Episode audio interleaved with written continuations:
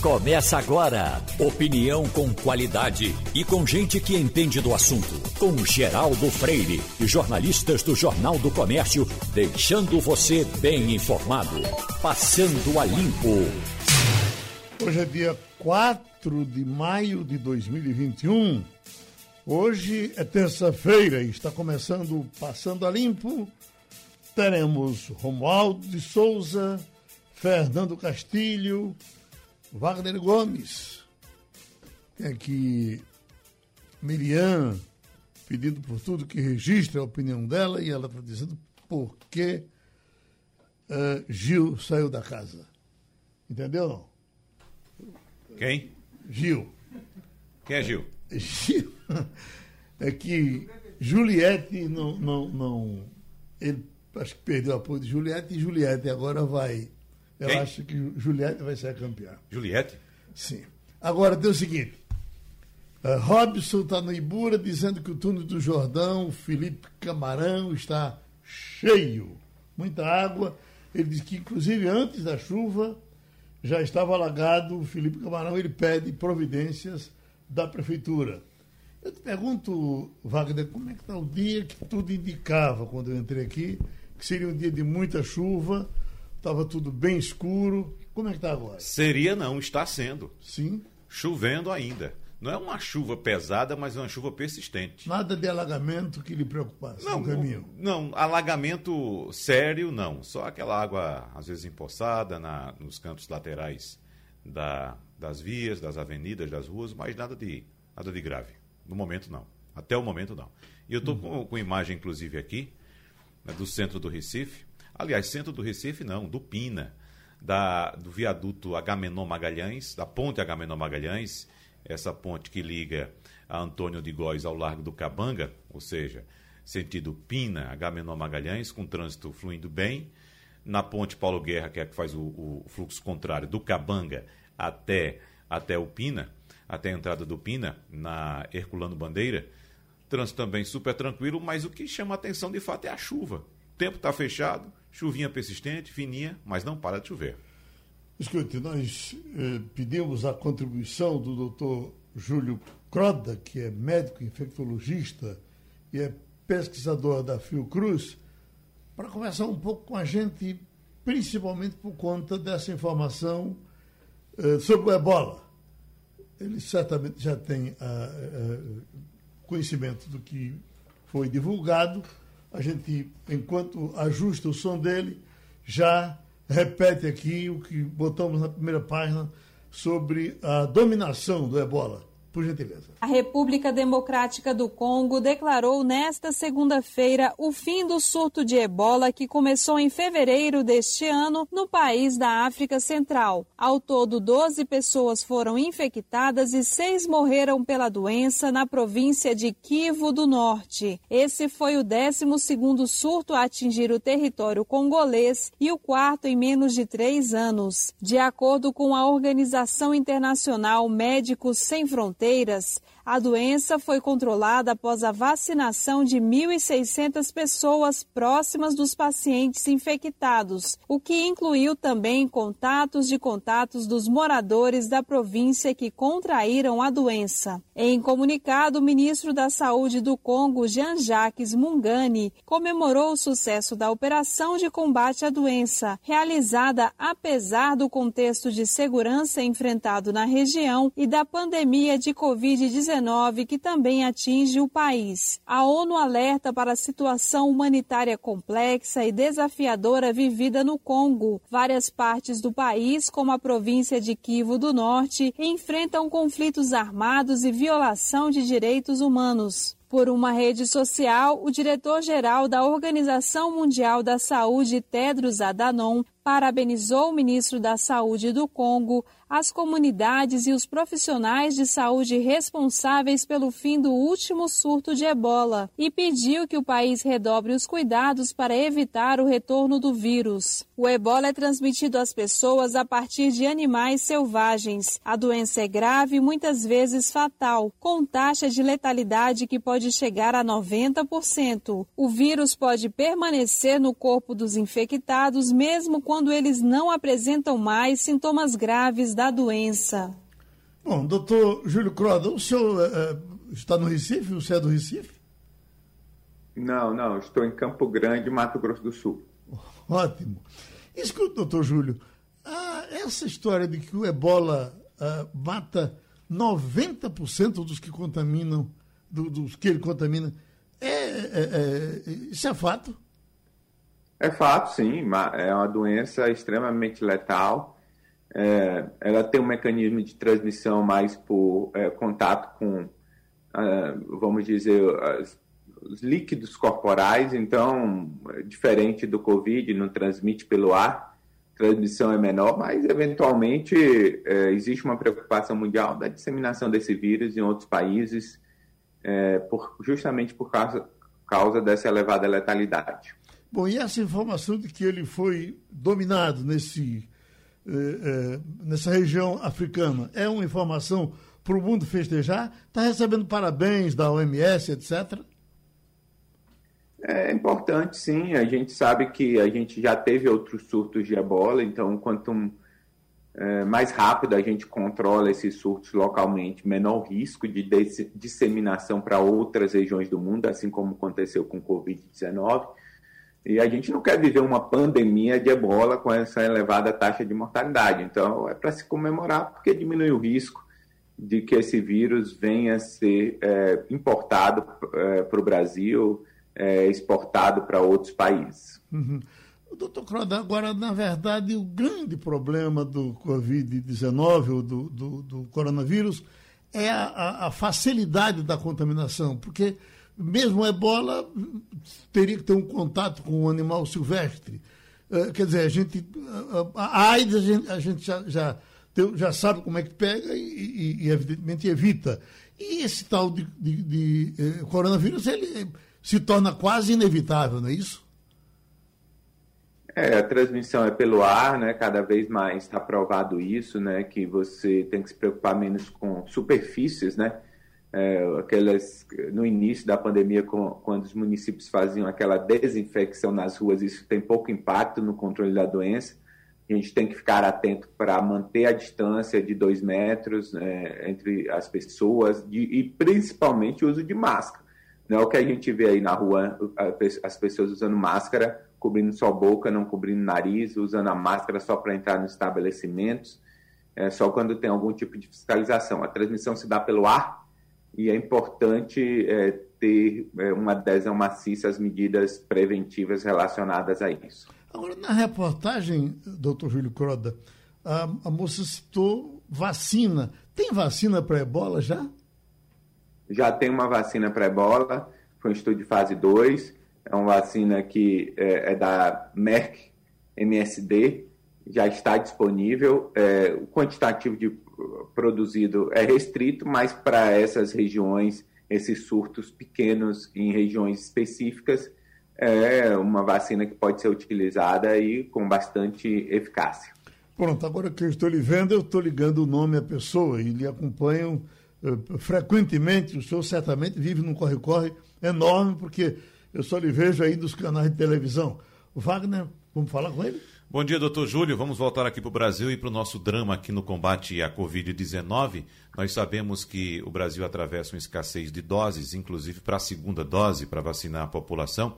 Mas tem uma informação chegando hoje apontando que autoridades sanitárias da França e da Alemanha têm recomendado que seus cidadãos de menos de 60 anos e que já tomaram a primeira dose da vacina de Oxford contra a Covid-19 recebam como segunda dose o imunizante diferente do primeiro. E nesse caso, a escolha principal recai sobre a vacina da Pfizer ou a vacina da Moderna. A combinação tem sido receitada para reduzir o risco de coágulos entre os mais jovens relacionado ao produto de Oxford. Só pontuando que a Organização Mundial de Saúde não recomenda a mistura de vacinas diferentes.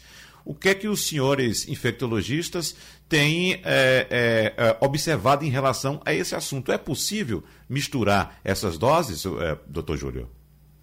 Então, a gente precisa avaliar isso com mais calma, não tem dados é, clínicos a respeito disso, né? A gente tem muita pouca informação a respeito da eficácia da vacina, efetividade nesses esquemas alternativos. A recomendação continua sendo utilizar, pelo menos no Brasil, é, da mesma, do mesmo produtor. E a questão do coágulo é, uma, é um risco bem menor do que você ter esse coágulo por Covid. Então é importante fazer esse tipo de diferenciação. Enquanto o risco de você apresentar é, é, alguma trombose pela, pelo uso é, de, de, uma vacina de adenovírus, como essa da vacina da AstraZeneca e Oxford, é de 0,0004%. Se você tem Covid, você tem 16% de chance de apresentar qualquer tipo de trombose. Então, pesando o risco-benefício, é, o risco de tomar vacina é menor do que estar tá utilizando anticoncepcional, é menor do que estar grávida. Então, pesando o risco-benefício, independente desse risco de trombose, é um risco bem menor que atividades cotidianas que a gente utiliza outros remédios, como anticoncepcional, com mecanismos fisiológicos como a gravidez, que aumenta o risco de trombose, e se você pegar Covid, esse risco é 16,5%. Você vai trocar um risco de 16,5% por um risco de 0,0004. Não existe lógica é, de não se vacinar por conta de um risco eventual de trombose. Doutor Júlio Croda, eu eh, lendo o jornal Estado de São Paulo de ontem, ele trouxe uma página inteira mostrando a história da vacinação no Brasil. Aí fala de um ponto fora da curva no Planalto, que acontece agora, Aí tem foto desde Costa e Silva sendo vacinado pelo ministro da Saúde da época, Leonel Miranda, que eu nem me lembrava desse nome. Tem Fernando Henrique aplicando a gotinha na boca de uma criancinha. Tem Lula sendo vacinado por Serra. E, evidentemente, nem trata do assunto que a gente vai viver nesse momento, até a CPI daqui a pouco se reúne para tratar dele, do desprezo do, do presidente Bolsonaro pela vacina. Se a gente vai para o resto do mundo, Angela Merkel festeja as pessoas vacinadas, se vacina para todo mundo ver, a Rainha Elizabeth vai por aí afora. Eu lhe pergunto, nós estamos no Brasil agora, por conta dessa, dessa uh, uh, rejeição do presidente Bolsonaro à vacina, ele nos causa um dano uh, absurdo. A gente perde realmente muito, por melhor que seja o comportamento dele daqui para frente? perdemos todos, né? Porque a comunicação é essencial. Como foi falado aqui, né? É, o risco de trombose é muito menor do que você adquirir a doença e ter uma trombose pela doença. Então, Bolsonaro, em algum momento, quando falou que as pessoas iam virar jacaré, né, se tomasse a vacina, que a vacina era perigosa, porque a gente não sabia os eventos, os efeitos colaterais, porque a vacina era da China e não funcionava. Tudo isso, fa é, falta de uma comunicação adequada, de, uma, de, uma, é, de um estímulo adequado para a população se vacinar, uma politização da vacinação. Os, os apoiadores do presidente tendem a não se vacinar. E se os apoiadores do presidente não se vacinarem, a gente não vai gerar dita imunidade de rebanho, não vamos controlar a doença, principalmente para preservar vidas de quem não pode tomar a vacina. A gente tem as crianças que ainda não podem tomar vacina, a gente tem grupos específicos é, que, que têm reação adversa, tem alergia à vacina, não pode fazer uso da vacina.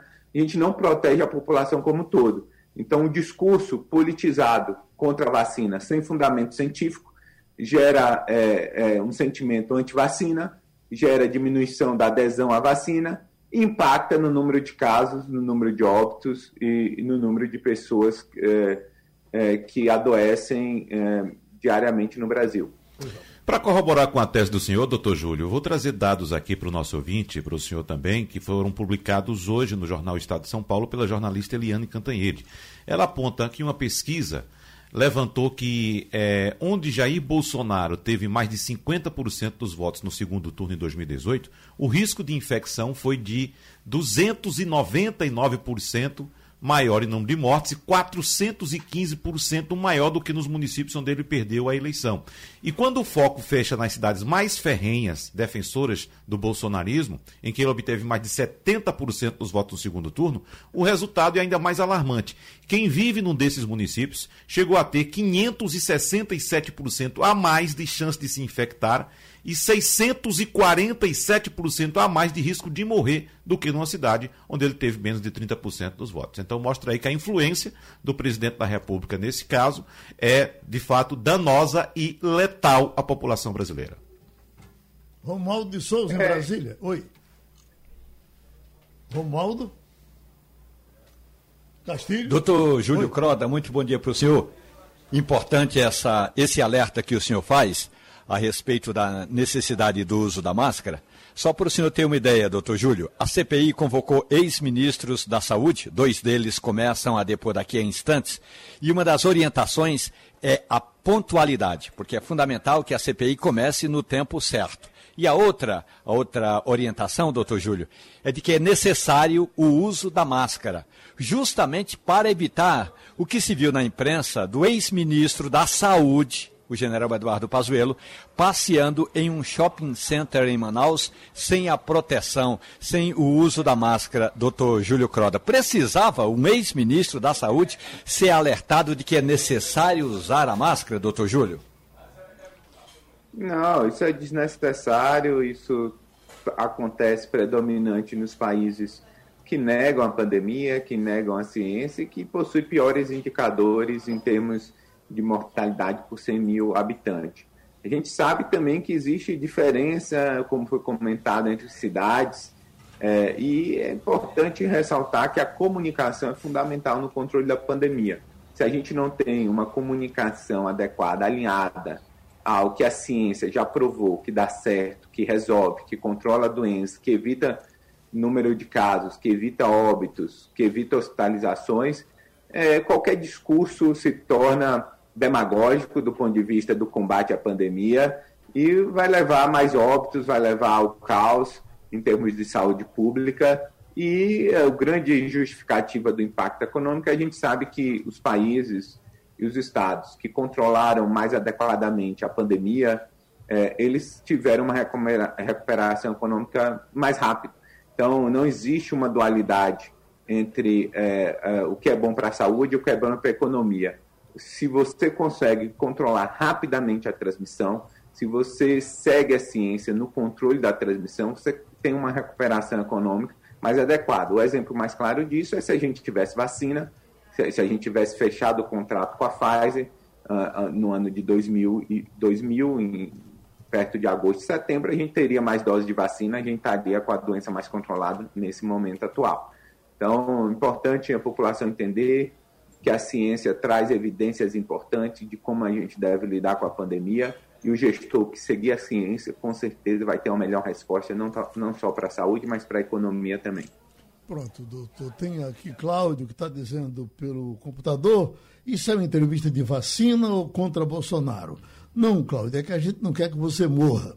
Agora, doutor, então a gente lhe agradece, a gente sabe que o senhor já tem reuniões para participar muito obrigado e a gente espera contar com o senhor outras vezes. Doutor Júlio Croda falou com a gente, muito obrigado. Vamos conversar um pouco com o doutor Paulo Cardoso, que é coordenador de radiodifusão da Anatel.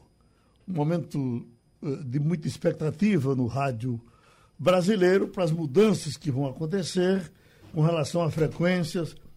Eh, vamos perder em definitivo a frequência AM e vamos receber a chamada faixa estendida. Doutor Paulo, de princípio, uh, por aqui estão surgindo boatos de que há uma reação muito grande de São Paulo, que, por conta do tamanho da cidade, por conta do amontoado de prédios, de algumas dificuldades que a FM pode ter de, trans, de, de, uh, de circular no meio dessas confusões todas de São Paulo, o pessoal está pressionando muito para que não aconteça a mudança definitiva, para não, não se perca a frequência AM. Eu lhe pergunto, é possível alguma coisa ainda ou não tem mais, não tem mais jeito?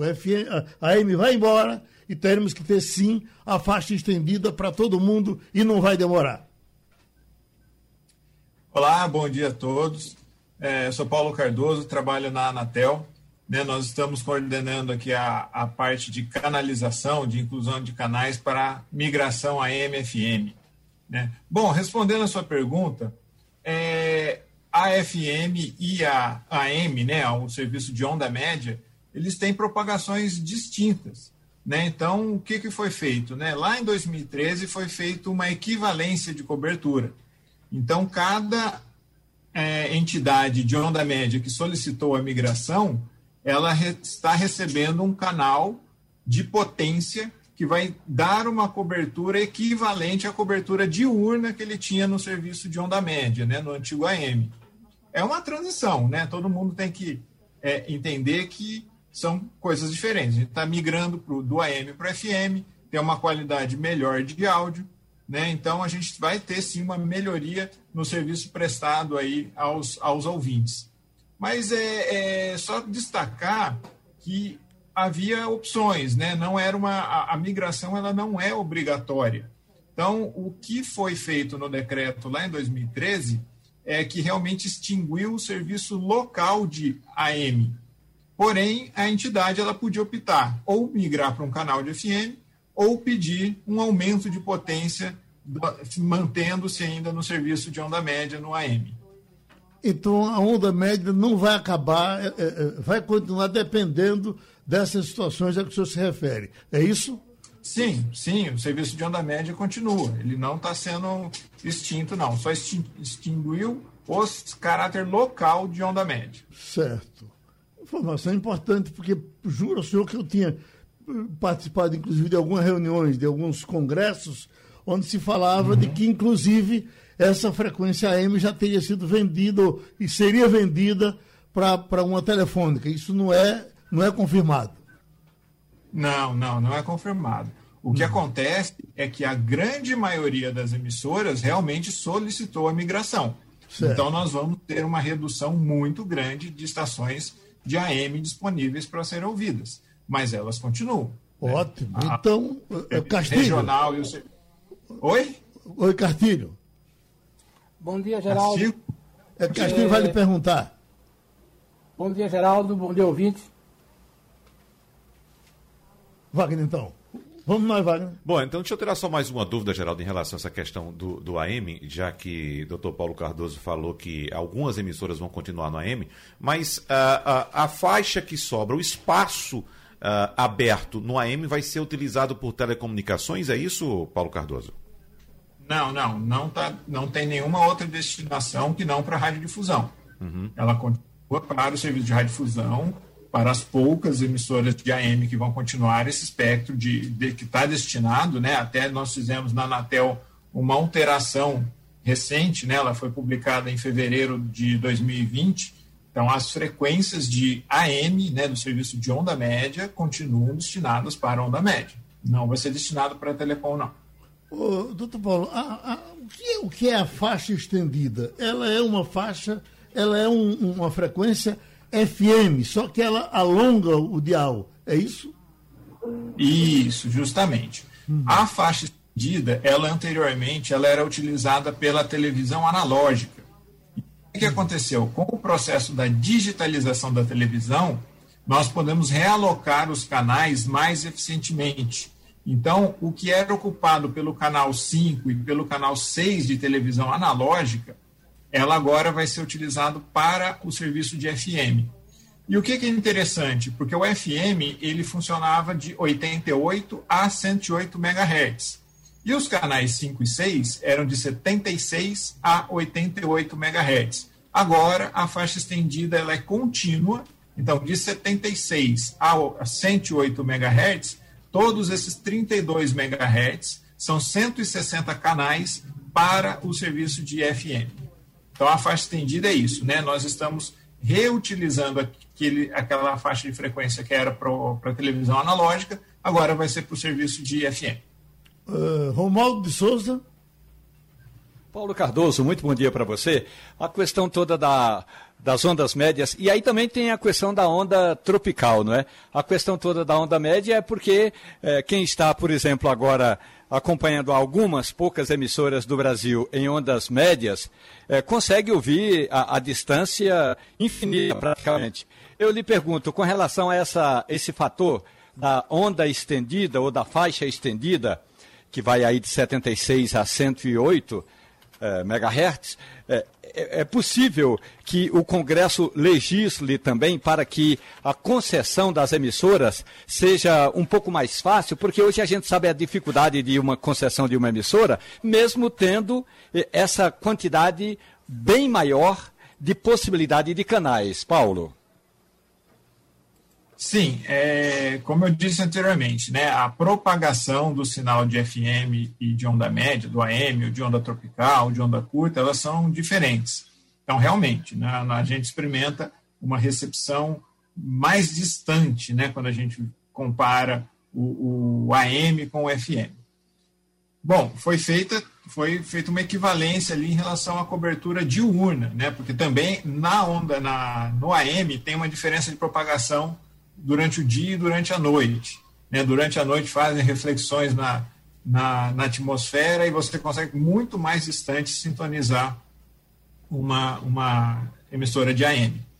Bom, essa questão das concessões realmente é um assunto que passa pelo Ministério das Comunicações, passa pelo Congresso também, tem que ter o decreto legislativo né, nas outorgas. Então, pode ser que sim, haja alguma, alguma alteração, mas é, não é não depende da Anatel nesse sentido, né? Seria mais com o Ministério das Comunicações e com o Congresso Nacional. Bom, eh, de tudo para mim sobra uma coisa muito importante, porque todas as informações que eu tinha e com que eu conversava era isso. Num certo momento sairia do ar a, a, a frequência AM e a minha coleção de rádio AM que eu tenho, com um monte de rádio lindo, iria virar sucata. Não vai virar. Eu vou. Não vai, não vai. Vai poder continuar sintonizando. Algumas vai reduzir o número né, de estações, mas sim, você vai poder continuar utilizando o seu rádio. Eu acho, inclusive, que vai valorizar muito o AM que continuar AM, porque, na verdade, ele vai ficar né, lá separado, feito, feito um galo cantando sozinho. Eu lhe dou um abraço muito grande e estou muito feliz. Felicidade, doutor Paulo. Muito obrigado. Obrigado, agradeço a oportunidade. Abraço a todos. Ah, já estamos com Fabiola Góes, vamos falar das coisas dos Estados Unidos que envolvem o mundo. Começando com você, Fernando Castilho. Bom dia, Geraldo, bom dia, ouvintes. É, Fabiola, eu tinha uma curiosidade para saber aí sobre essa informação que está hoje no noticiário de que a agência é, permitiu já que se pudessem vacinar crianças com 12 e 15 anos. É típico de país é, desenvolvido nesse luxo, mas o que é que é, o que é que está por trás dessa recomendação? Olha, bom dia, bom dia a todos. É o seguinte, eles compraram vacinas demais da Pfizer, né? Os Estados Unidos têm vacinas sobrando para distribuir para a população americana e para quem chega lá também para se vacinar, né? Então, eles já vinham fazendo testes com crianças a partir de 12 anos de idade, já tem uns três meses, mais ou menos, que a gente até chegou a comentar aqui isso no programa, e agora, até o início da semana que vem, eles já estão prometendo vacinar essa população de 12 a 15 anos para ajudar na imunização dos americanos. Né? A gente sabe que 44% da população americana já está completamente vacinada. Os idosos também, mais de 85% dos idosos acima de 65 anos já receberam pelo menos uma dose da vacina e mais de 70% receberam as duas doses da vacina. Então, os Estados Unidos estão vacinando em massa. O que, que isso está provocando? A abertura de várias áreas, vários estados já estão permitindo que os bares, restaurantes, museus, bibliotecas já fiquem abertas ao público. E algumas pessoas vão ter que apresentar o cartão de documentação né, de que foi vacinado para poder entrar nos locais. A Disney anunciou na sexta-feira passada que abriria, né, abriu as portas para os parques da Disney na Califórnia. Então, isso dá sim, haverá também, obviamente, alguma restrição. 25% da capacidade das pessoas para chegarem lá, uso de máscara, ninguém pode ficar abraçando o Pateta e o Mickey, né? Mas Nova York, por exemplo, é uma outra região muito populosa, eles estão vacinando em massa, e aí eles já começaram a abrir os bares. E os bares em Nova York, eles já estão com algumas regras que é assim, se a pessoa apresentar o cartão de vacina, pode, pode entrar, pode ficar na área interna, numa boa. Se não tem cartão de vacina, vai ficar numa hora, uma área externa do restaurante. Ah, os comerciantes são obrigados a, a manter né, o distanciamento, ou seja, reduziria o número de pessoas no local. E então é uma mais uma maneira de conter a propagação desse vírus nos Estados Unidos eles têm realmente é, apresentado né, algumas medidas de segurança, os estados têm feito um incentivo enorme para que a população compareça para se vacinar. O estado de Nova Jersey, que é mais ou menos perto ali de Washington, de Nova York, eles estão incentivando a população jovem. Então, o governador fez uma parceria com os bares da cidade e, estão trocando uma dose da cerveja, assim, estão oferecendo cerveja, né? Vamos dizer assim, uma, um chopp, uma cerveja para aquele que resolver se vacinar. Então, ainda tem um número enorme de americanos que ainda não foram né, tomar a primeira dose da vacina e deixaram de ir também para tomar a segunda dose. Então, eles estão incentivando, estão apelando até com cerveja para a população ir para os postos. Ô, Fabiola, o governo americano questionou o Brasil sobre o corte de recursos para o meio ambiente, que foi inclusive chancelado pelo presidente Jair Bolsonaro um dia, um dia depois do discurso que ele fez na cúpula de líderes sobre o clima, que foi organizada pelo próprio Joe Biden no final do mês passado. E conta-se que essa cobrança não foi feita por, por meio de carta ou por mensagem, não. Houve uma reunião com os ministros Ricardo Salles e Carlos França, Ricardo Salles do Meio Ambiente e Carlos França das Relações Exteriores, na última sexta-feira, com o enviado especial para o clima do governo Joe Biden, John Kerry, que mostrou preocupação, ou teria mostrado preocupação com essas notícias, né, Fabiola? Isso mesmo, isso foi na sexta-feira passada. O governo brasileiro levou um puxão de, olheira, de, de orelha, né? O Ricardo Salles e o Carlos França, eles tiveram essa reunião com o John Kerry, que é o enviado especial do clima, né, do governo Joe Biden. O governo brasileiro, o que, que ele fez? Ele cortou recursos para o meio ambiente, 240 milhões de reais, isso é muito para a preservação, um dia depois da cúpula do clima, né, onde o presidente foi até elogiado pelos americanos porque apresentou algumas propostas para redução do desmatamento da Amazônia, para é, redução, para o aumento né, da temperatura. Então, o, agora a gente está sendo chamado a atenção porque não cumpriu. E aí tem uma justificativa do governo brasileiro. Né? De acordo com os relatos, é, os brasileiros argumentaram que a, a tesourada foi inevitável porque a cúpula ocorreu às vésperas da sanção do orçamento de 2021, em meio a uma disputa com o Congresso. Então, eles disseram ao americano, né, ao John Kerry, que não haveria tempo hábil para poder evitar que esse corte fosse feito e aí os Salles e França agora estão dizendo que haverá uma recomposição orçamentária né, para o Ministério do Meio Ambiente, isso vai ocorrer em breve. E aí está o mundo inteiro agora esperando o que, que o governo vai fazer. O governo ainda continua desacreditado, ainda não recebeu dinheiro americano. Os Estados Unidos têm mais de 10 bilhões para investir, para proteger a floresta amazônica, e ainda o governo Bolsonaro ainda não determinou né, uma, uma, uma efetivamente é, as atividades que voltassem né, ao combate ao desmatamento do jeito que os Estados Unidos querem, né, do que os países do, do, europeus também esperam que o Brasil faça. Então, a gente continua levando puxão de orelha e essa foi a última reunião, foi na sexta-feira passada, o John Kerry puxou a orelha do, dos nossos governantes. Romualdo de Souza. Fabiola Góes, bom dia para você. Não é propriamente meu projeto de vida, mas se eu quisesse me tornar um refugiado e migrar para os Estados Unidos e bater a porta dos Estados Unidos, que agora está dando meia volta na questão de limitar a entrada de refugiados, vai aumentar o número de refugiados. Quais são os critérios que os Estados Unidos estão usando hoje para aceitar alguém como refugiado, Fabiola? Bom dia, Romualdo. Eles ainda não detalharam de que maneira que eles vão fazer isso, né? Permitir que esses refugiados se tornem residentes definitivos e que tenham a permissão de viver e trabalhar nos Estados Unidos. Agora, foi um anúncio muito interessante, porque no mês passado, Biden tinha dito que ia, que ia manter o número de 15 mil pessoas refugiadas, que é o mesmo número do Trump, né?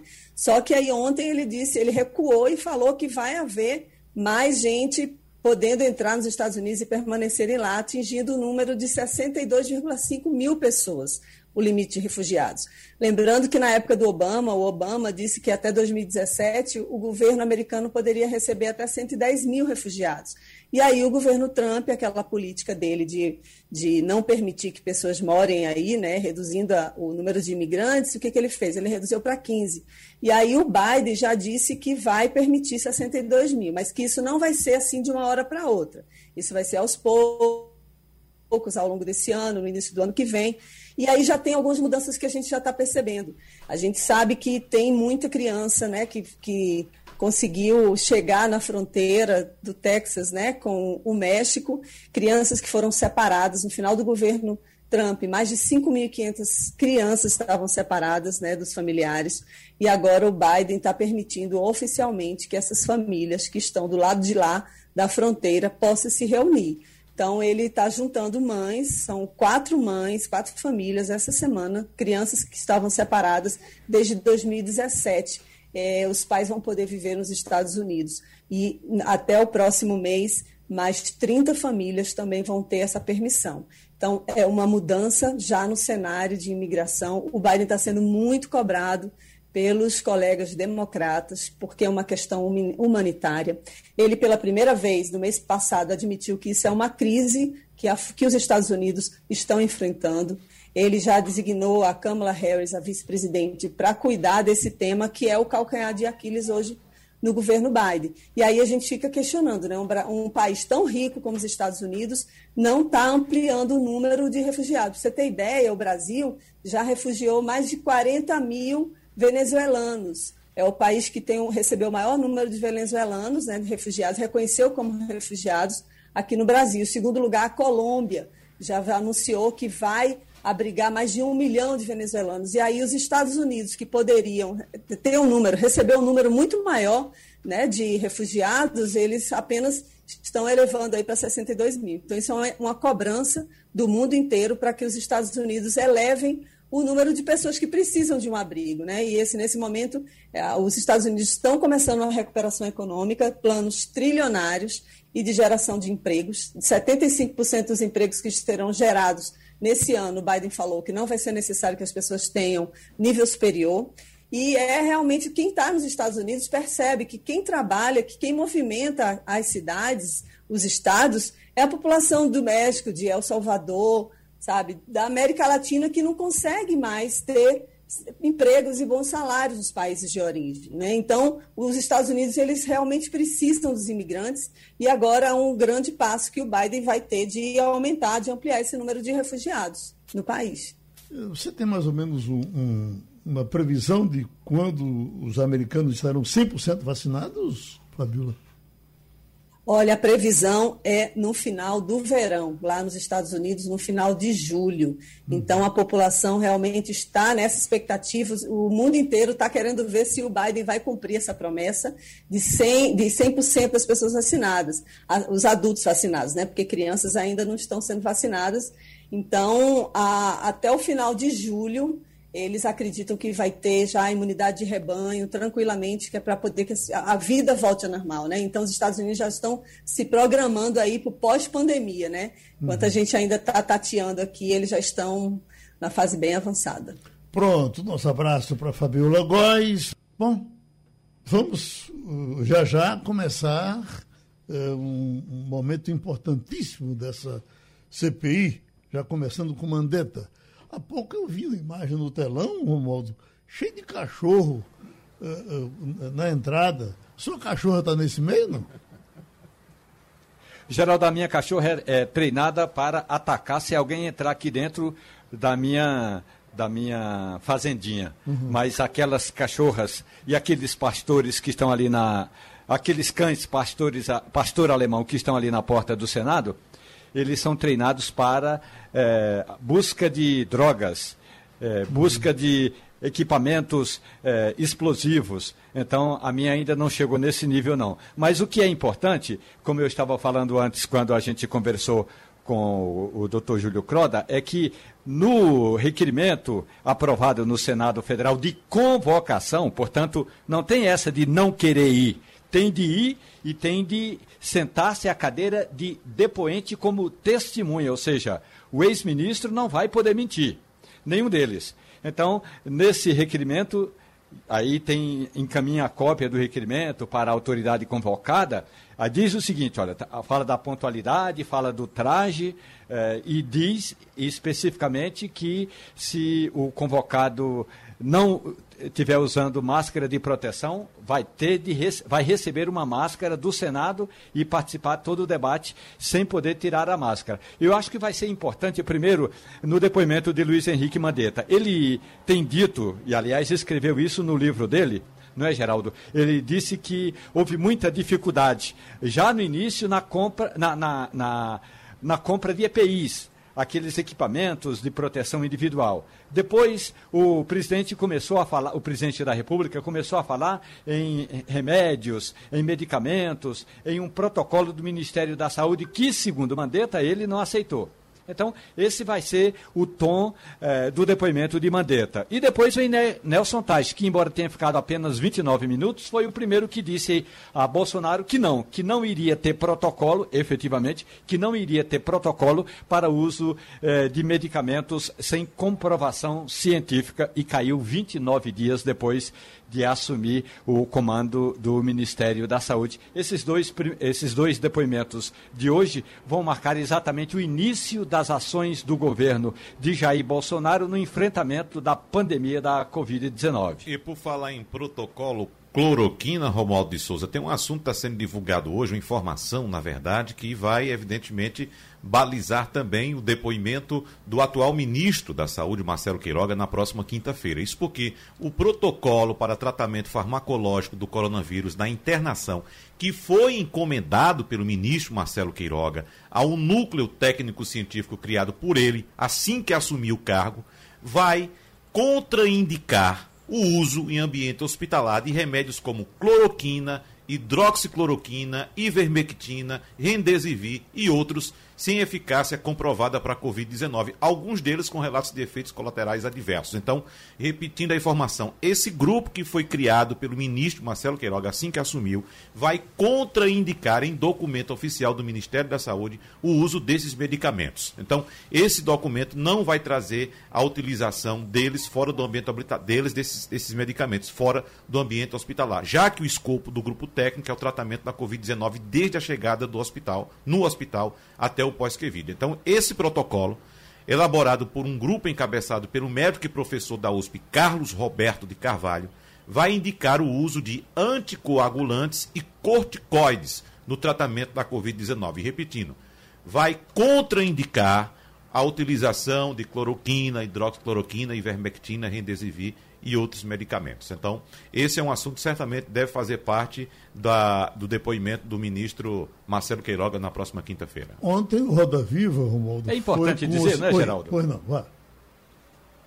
É, é importante dizer que ontem, quando esteve na Fiesp, numa solenidade na Federação das Indústrias de São Paulo, o, o, ministro da o ministro da Saúde repetiu isso que o Wagner Gomes está dizendo. Ele disse que quando chamou o doutor Carlos Roberto de Carvalho foi justamente porque ele queria a opinião médica de alguém que tinha estudado exatamente os efeitos colaterais de uso de medicamentos frequentes na hora em que ele, na hora em que o paciente na hora em que o paciente é submetido a esse tratamento hospitalar. Portanto, ele disse o seguinte: olha, nós estamos com dificuldades de vacina, mas vamos vacinar é, 100 milhões de brasileiros até metade da população brasileira até o fim do ano, e falou que o tratamento agora para receber é, os pacientes aí nessa fase de intubação é, vai ter um protocolo nos, nas, ele falou assim nas próximas horas, talvez nos próximos dias. A expectativa é de que saia ainda esta semana. Chama Castilho para entrar na conversa, pois não, Castilho? É, eu só queria acrescentar duas coisas aí para a gente tentar entender um pouco o que está acontecendo.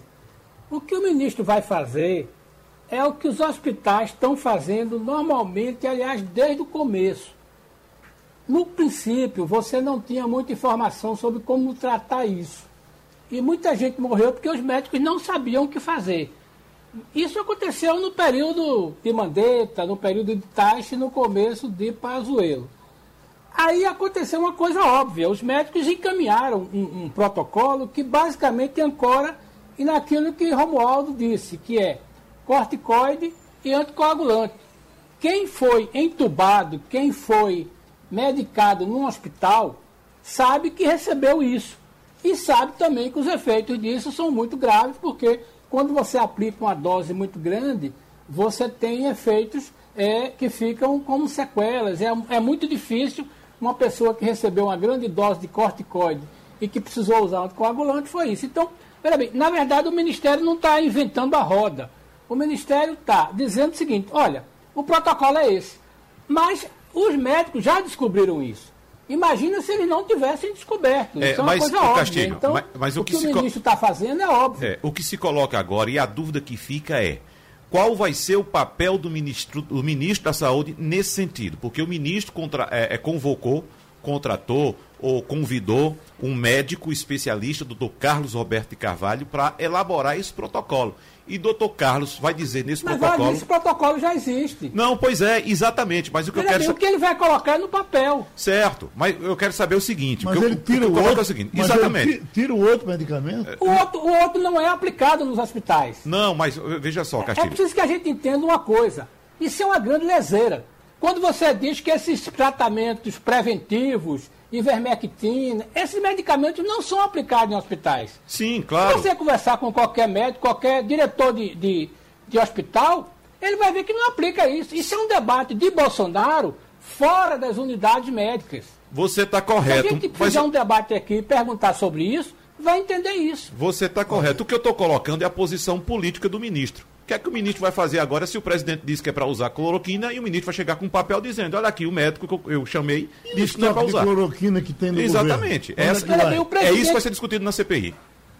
O presidente vai continuar dizendo isso, os médicos já não adotam isso e vai ser mais um documento. Eu conheço um médico que está Está adotando entendendo? sim. Essa coisa, veja bem, felizmente Eu a medicina conhe- não levou a sério esse negócio de Bolsonaro. Deixa eu lhe dizer, eu conheço muitos médicos que, que adotam sim, que estão usando sim, aplicando Dentro sim, do hospital, dentro do hospital.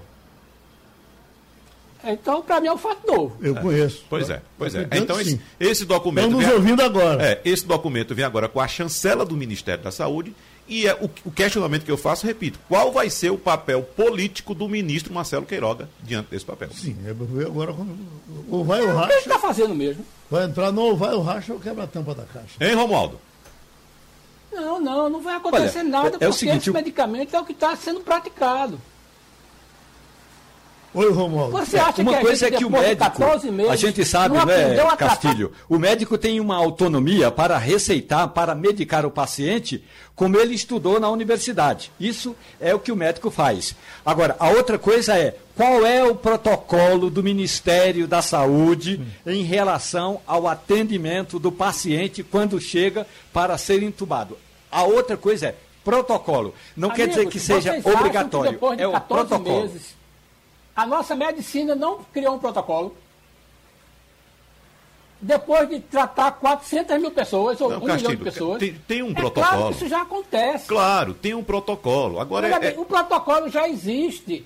Se você conversar com os médicos, eles já fazem isso. Sim, tem um, e protocolo não já fala de iverme- de ivermectina, essas coisas não. Você está falando corretamente, só que o que a gente está colocando é, é outra tratamento que a questão. gente fala Não, de alternativo dentro dos hospitais, não, gente. Castilho, você está misturando A as está coisas. respeitando a ciência quando fala disso. Sim, me permita, me permita, você está misturando as coisas. O que eu estou dizendo aqui agora é que agora Não. vem um documento oficial do Ministério da Saúde dizendo que esses medicamentos, cloroquina, hidroxicloroquina, ivermectina, remdesivir, não devem ser utilizados.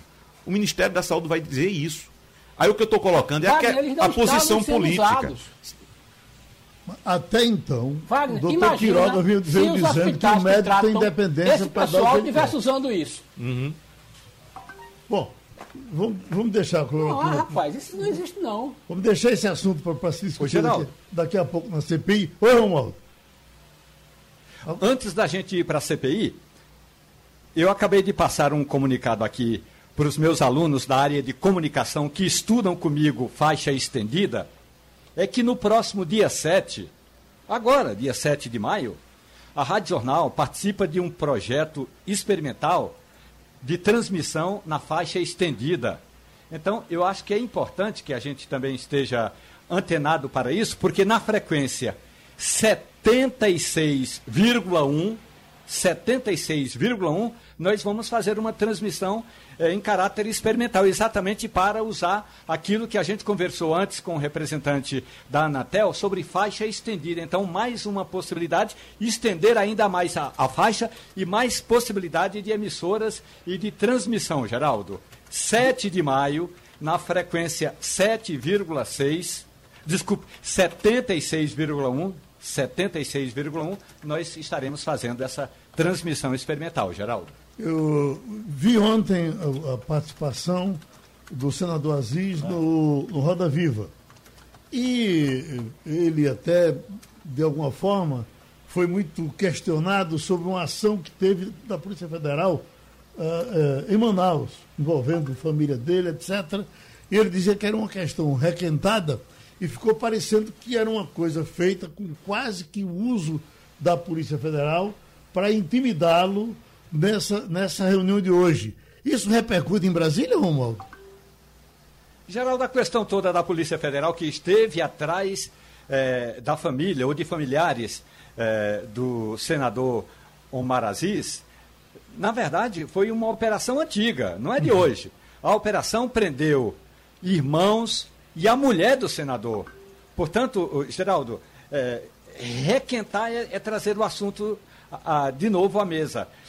De fato, o assunto está retornando apenas para lembrar ao senador que no passado a família dele, familiares do senador Omar Aziz, do PSD, é, estiveram, familiares estiveram sob a mira de investigação da Polícia Federal. E o processo ainda não está concluído. Portanto, Sim. gente, eh, eh, familiares foram levados para prestar depoimento, houve mandados de busca e apreensão, documentos foram levados e o, e o processo todo ainda não está concluído, embora seja algo de julho de 2019, Geraldo. Então estão requentando somente a conversa com, com relação aos fatos das prisões, é coisa antiga, não é isso, Romualdo?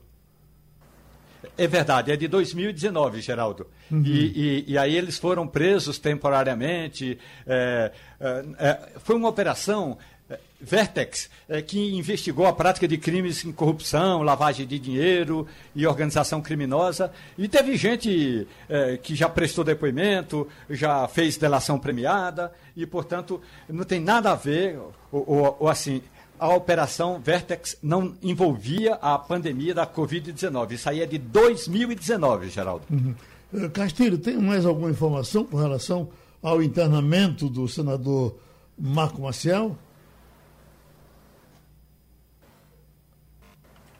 O senador Marco Maciel voltou a ser internado, né? A gente já sabe da situação dele com a, uh, o Alzheimer.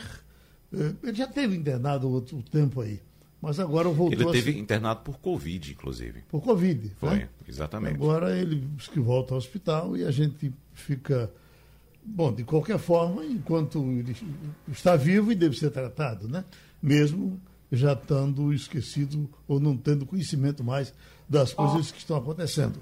Ao mesmo tempo, são poucas as informações com relação ao governador Joaquim Francisco. Uh, ele quando voltou de, eh, eh, da cirurgia de São Paulo, ele novamente teve uma recaída aqui, foi internado novamente. Eu tenho, encontrado, eu tenho entrado em contato pelo, pelo zap e está tá vindo a resposta. Estamos lutando, estamos nos esforçando, mas a resposta vem como que não seja ele que está dando, alguém que está uh, uh, uh, administrando o celular dá a resposta.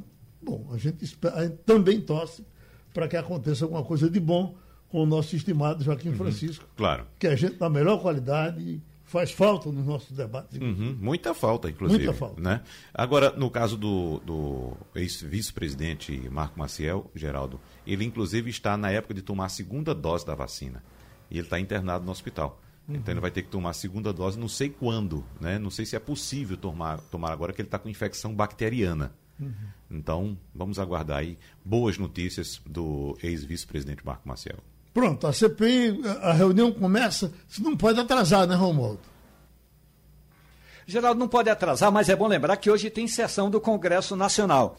E pela legislação, ou seja, pelos regimentos da Câmara, do Senado e do Congresso, não pode haver Quer dizer, é necessária a participação dos senadores naquelas votações do Congresso. Então, se o presidente da sessão do Congresso determinar que não pode haver, por exemplo, votação de requerimento na CPI, não pode haver votação de requerimento. Por isso, a CPI vai fazer o seguinte, Geraldo: vai votar primeiro os requerimentos correndo antes do início dos depoimentos de Luiz Henrique Mandetta e de Nelson Tais, justamente para não haver choque com a, a CPI da Covid e a sessão do Congresso. E ontem eu falei por telefone com o senador Omar Aziz e ele me disse o seguinte: que vai pedir ao presidente do Congresso Nacional para não colocar nenhuma sessão do Congresso nesta quarta-feira, porque é o dia que a CPI reservou, todinho o dia ele, para ouvir o ex-ministro, uh, uh, o general Eduardo Pazuello. E aí a gente vai ver como é que vai ser. Portanto, Geraldo, vai começar assim: votam-se os requerimentos. E tem muito requerimento, pedido de, pedido de informação, de convocação, então vai começar por aí, Geraldo. Questão de ordem. Imagina, isso vai ser muito prorrogado. O depoimento está marcado para começar, estava marcado para começar às 10, né? Veja só, já são 10 e 5. Então, nós vamos ter certamente muita protelação, Geraldo. Então, nesse... a ordem é Mandetta, Taishi. Mandetta, Taishi. Amanhã é o dia de é, Pazuelo. Pazuelo. E na quinta-feira. Hoje, é, hoje serão os dois. Hoje são os dois. Eu não sei nem se vai dar tempo para ouvir os dois hoje, né, Romualdo? Depende uhum. também do, do andamento dos trabalhos. Pois é, a questão toda é a seguinte. É, é Acredita-se que Nelson Teich tenha pouco a falar porque ele ficou apenas 29 dias. Agora, de certeza amanhã é o dia todo reservado para o general Eduardo Pazuello e na quinta-feira o atual ministro Marcelo Queiroga e Antônio Barra, que é que é o presidente da Anvisa. E terminou passando a limpo. Você ouviu opinião com qualidade e com gente que entende do assunto. Passando a limpo.